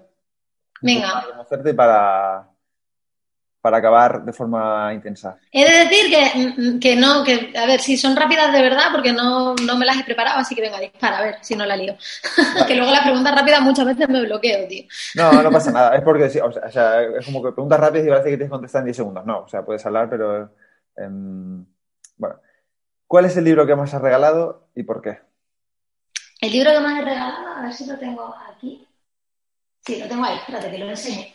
A ver. Es este. Que es, esto esto va, a YouTube también, ¿no? O estoy enseñándolo. Sí. Sí, vale, pues es este, El gozo de escribir. Vale. De Natalie Goldberg, que además, fíjate, está ya gastadito, me acompaña, está rotillos, porque este Fíjate, Marina Díaz Carmona, mira qué, cosa más cookie. Hace 20 años en este libro. 17 de noviembre de 2000. Qué fuerte. Y, este libro, sí, este libro me encanta. Es un libro sobre cómo empezar a escribir y saltarte tus bloqueos y liberarte como escritor. Y gracias a este libro sigo escribiendo, si no lo habría dejado. y es el que más he regalado, sin duda. lo apunto porque me interesa mucho. Yo también estoy escribiendo ahora un montón y, y a veces, en ese sentido, hay uno que se llama también eh, la, la, guerra del arte. Que no ah, sí, lo tengo aquí también. Sí, sí, de, de, World of Art, sí. Sí. sí. es un libro. Tengo, tengo ese y tengo el otro, el de. ¿Cómo se llama? Becoming Pro, me parece que se llama el segundo. Sí, Turning Pro. The World of Art y Turning Pro. Tengo los dos ahí. Sí. También dice eso, ¿no? De vencer la resistencia, vencer la hoja en blanco y. Vale. Total, sí, sí. ¿En qué te gustaría mejorar? Eh, um, me gustaría mejorar en ser más capaz de relajarme. de relajarme, de, bajar. Revoluciones, porque bueno, ya que llevas un rato conmigo me has visto que yo, yo voy a, tope, ¿no? Pues esto es así. Y me cuesta mucho desconectar, me cuesta relajarme al final del día, a veces me cuesta dormir y eso es algo de lo que me gustaría mejorar, ser más capaz de desconectar, de relajarme, porque si no, al final no descanso y, no puedo dar todo lo que podría. Vale. Em, vale, relajarte. Eh, eh, ¿A quién te gustaría conocer que no hayas podido hacerlo. Por ejemplo, piensa en el sentido de a lo mejor hacer una entrevista o hablar con alguien eh, despacio, con alguien que no, hayas conocido y puede ser eh, figura histórica o alguien actual o quien tú quieras. Pues me gustaría, mi, ídolo de, adolescencia era Ana Frank, entonces me gustaría poder ah. hablar con ella. y, y, no sé, a lo mejor me pongo a pensar más, se me ocurre alguien más reciente tal, pero creo que no, porque al final Mm, en lo recién, o sea, creo que me daría una perspectiva más, distinta, ¿no? Porque en lo reciente hay mucha gente que me parece muy interesante. Lo que pasa es que también es verdad que en el presente tenemos los podcasts, tenemos los blogs y te da muchas veces la sensación de que estás hablando con ellos, ¿no? Entonces sí, Ana Frank, es mi respuesta. Sí. me, ha pasado mucho. Cuando entrevisté a, a Marcos Vázquez, digo, llevaba eh, años oyéndolo y cuando me puse a hablar con él era como que, claro, no me había visto ni en su vida, pero yo a él parece que le conocía de toda la vida, ¿sabes?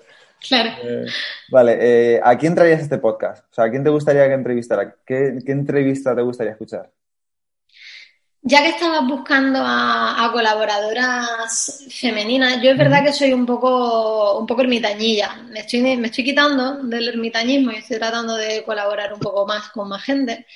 Pero es verdad que una de mis mejores amigas y la persona con la que más me conecto y ahora mismo en el punto de vista personal y profesional, se llama María Fornet, ella también es psicóloga. María eh, Habla María Fornet de temas similares a los míos, pero dándole su propia perspectiva. Ella también está especializada en temas de género y, creo que puede ser interesante porque he visto que también tenías escrito un, blog sobre la estoica, ¿no? La, cómo ser una estoica, un blog, no un post. Sí.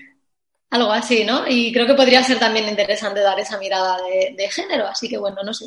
Sí, sí, porque además me preguntan mucho mujeres que por qué no hay más mujeres estoicas. La verdad es que yo no he encontrado más información en internet de momento. No sé si no estoy buscando el sitio correcto o a lo mejor estén en algún libro que no existe, que no está online, pero he encontrado poca información. Entonces sí que me encanta que sea mujer, la verdad, la voy a buscar. Guay, guay. Dile que vas de mi parte. Vale, genial. Para ir terminando, para terminar ya, eh, ¿por qué no tienes redes sociales? ¿Y dónde, dónde, te podemos, dónde te puede encontrar la gente que te quiera contactar, buscar? Mm, no tengo redes sociales por muchas razones. Escribí un post y todo sobre el tema. Sobre todo yo lo resumiría en que no me gusta la manera en que me hacen relacionarme con el mundo. No me gusta quién soy cuando estoy en redes sociales. No me gusta estar pendiente de lo que voy a compartir. No me gusta estar pendiente de los me gusta y de los no me parece que favorece un tipo de atención muy, muy shallow, ¿no? Muy poco profunda y muy de saltar de una cosa a otra. Me distraen mucho, me quitan tiempo de lectura, eh, por todo este tipo de cosas. Mm, me, me, abruman mucho, me saturan.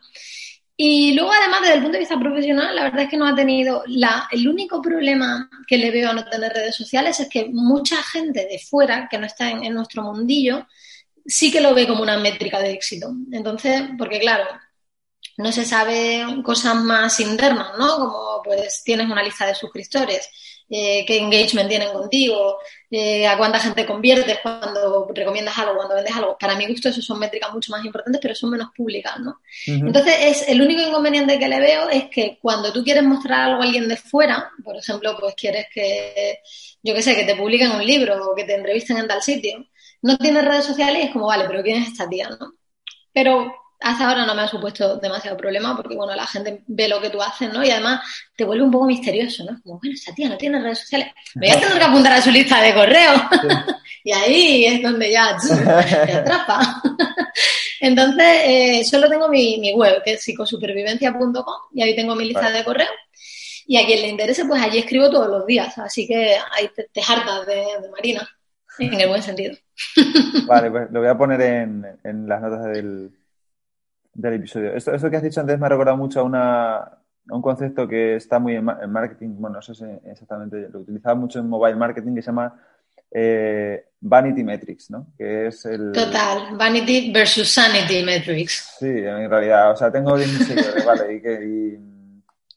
a cuánta gente ayudas de verdad o cuánta gente impactas o cuánta gente vive mejor gracias a ti o cuánta gente, no sé, o eh, no sé si de alguna forma se puede saber eso, pero realmente cuánta gente de verdad importa esto, ¿no? O sea... Claro, total. Pues sí, entonces, sí, en ese sentido, luego además, pues, eh, éticamente estoy en contra de muchas de las cosas que hacen, Total, que son muchas cosas y decidí retirarme hace tres años ya que me quité. Y a ver, nunca diga de esta agua no beberé, ¿no? Mi, mi, chico se quitó de todo y ahora ha vuelto a Twitter porque a él le interesa mucho el tema de Bitcoin y, y entonces pues como que Twitter para eso le sirve muy bien, para hablar con determinada gente. Yo si en algún momento veo que me sirve para algo y que supera los pros a los contras, pues igual vuelvo, ¿no? Pero de momento pues no me ha surgido esa necesidad y aquí sigo, en mi en mi burbujita. Sí, a mí, Twitter es la que más me gusta porque es verdad que es donde más gente interesante he conocido y donde más eh, recursos útiles he visto. Gracias a gente que comparte, por ejemplo, ahí sus podcasts o gracias a gente que comparte, oye, pues sigue este perfil que está muy guay.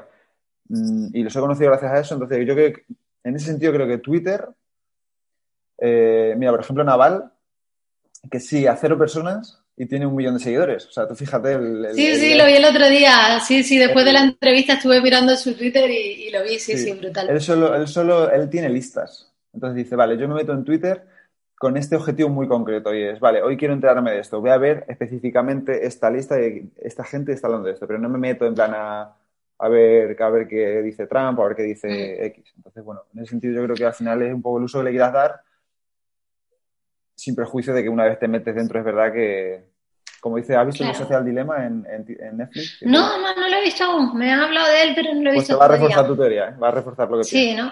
Claro, a mí me pasa, me pasa también que yo me abrumo fácil. Yo mm, no, no proceso muy bien grandes cantidades de información. Yo, a mí me gusta mucho más, yo soy más analítica, más de lo que hablábamos antes, ¿no? De buscar las piezas que componen algo y meterme, más que de traer muchas cosas porque me abrumo. Entonces, en ese sentido, las redes sociales no encajan mucho conmigo porque yo digo, ya tengo mucha información, ya tengo libros que no he leído y que tengo, tengo podcasts que quiero escuchar. No me hace falta enterarme de mucho más, ya con lo que tengo voy bien. Sí, justo, o sea, está perfecto. Pues nada, pues muchas gracias por haber, por tu tiempo. Al final hemos estado un buen ratito. Eh, gracias por. A mí se me ha hecho súper ligero. Espero no haberme hecho muy pesada. pero nada, para nada. El tiempo vuela cuando te diviertes. Muchas gracias de verdad por, por haber querido estar aquí conmigo, por tu tiempo y por, y por la conversación. Me ha resultado súper Gracias a ti, Pepe. Ha sido un placer. Gracias. Pues seguimos en contacto, ¿vale? Muy bien. Venga. Chao. Chao. Y hasta aquí el episodio de hoy. Espero que te haya gustado y que lo pongas en práctica.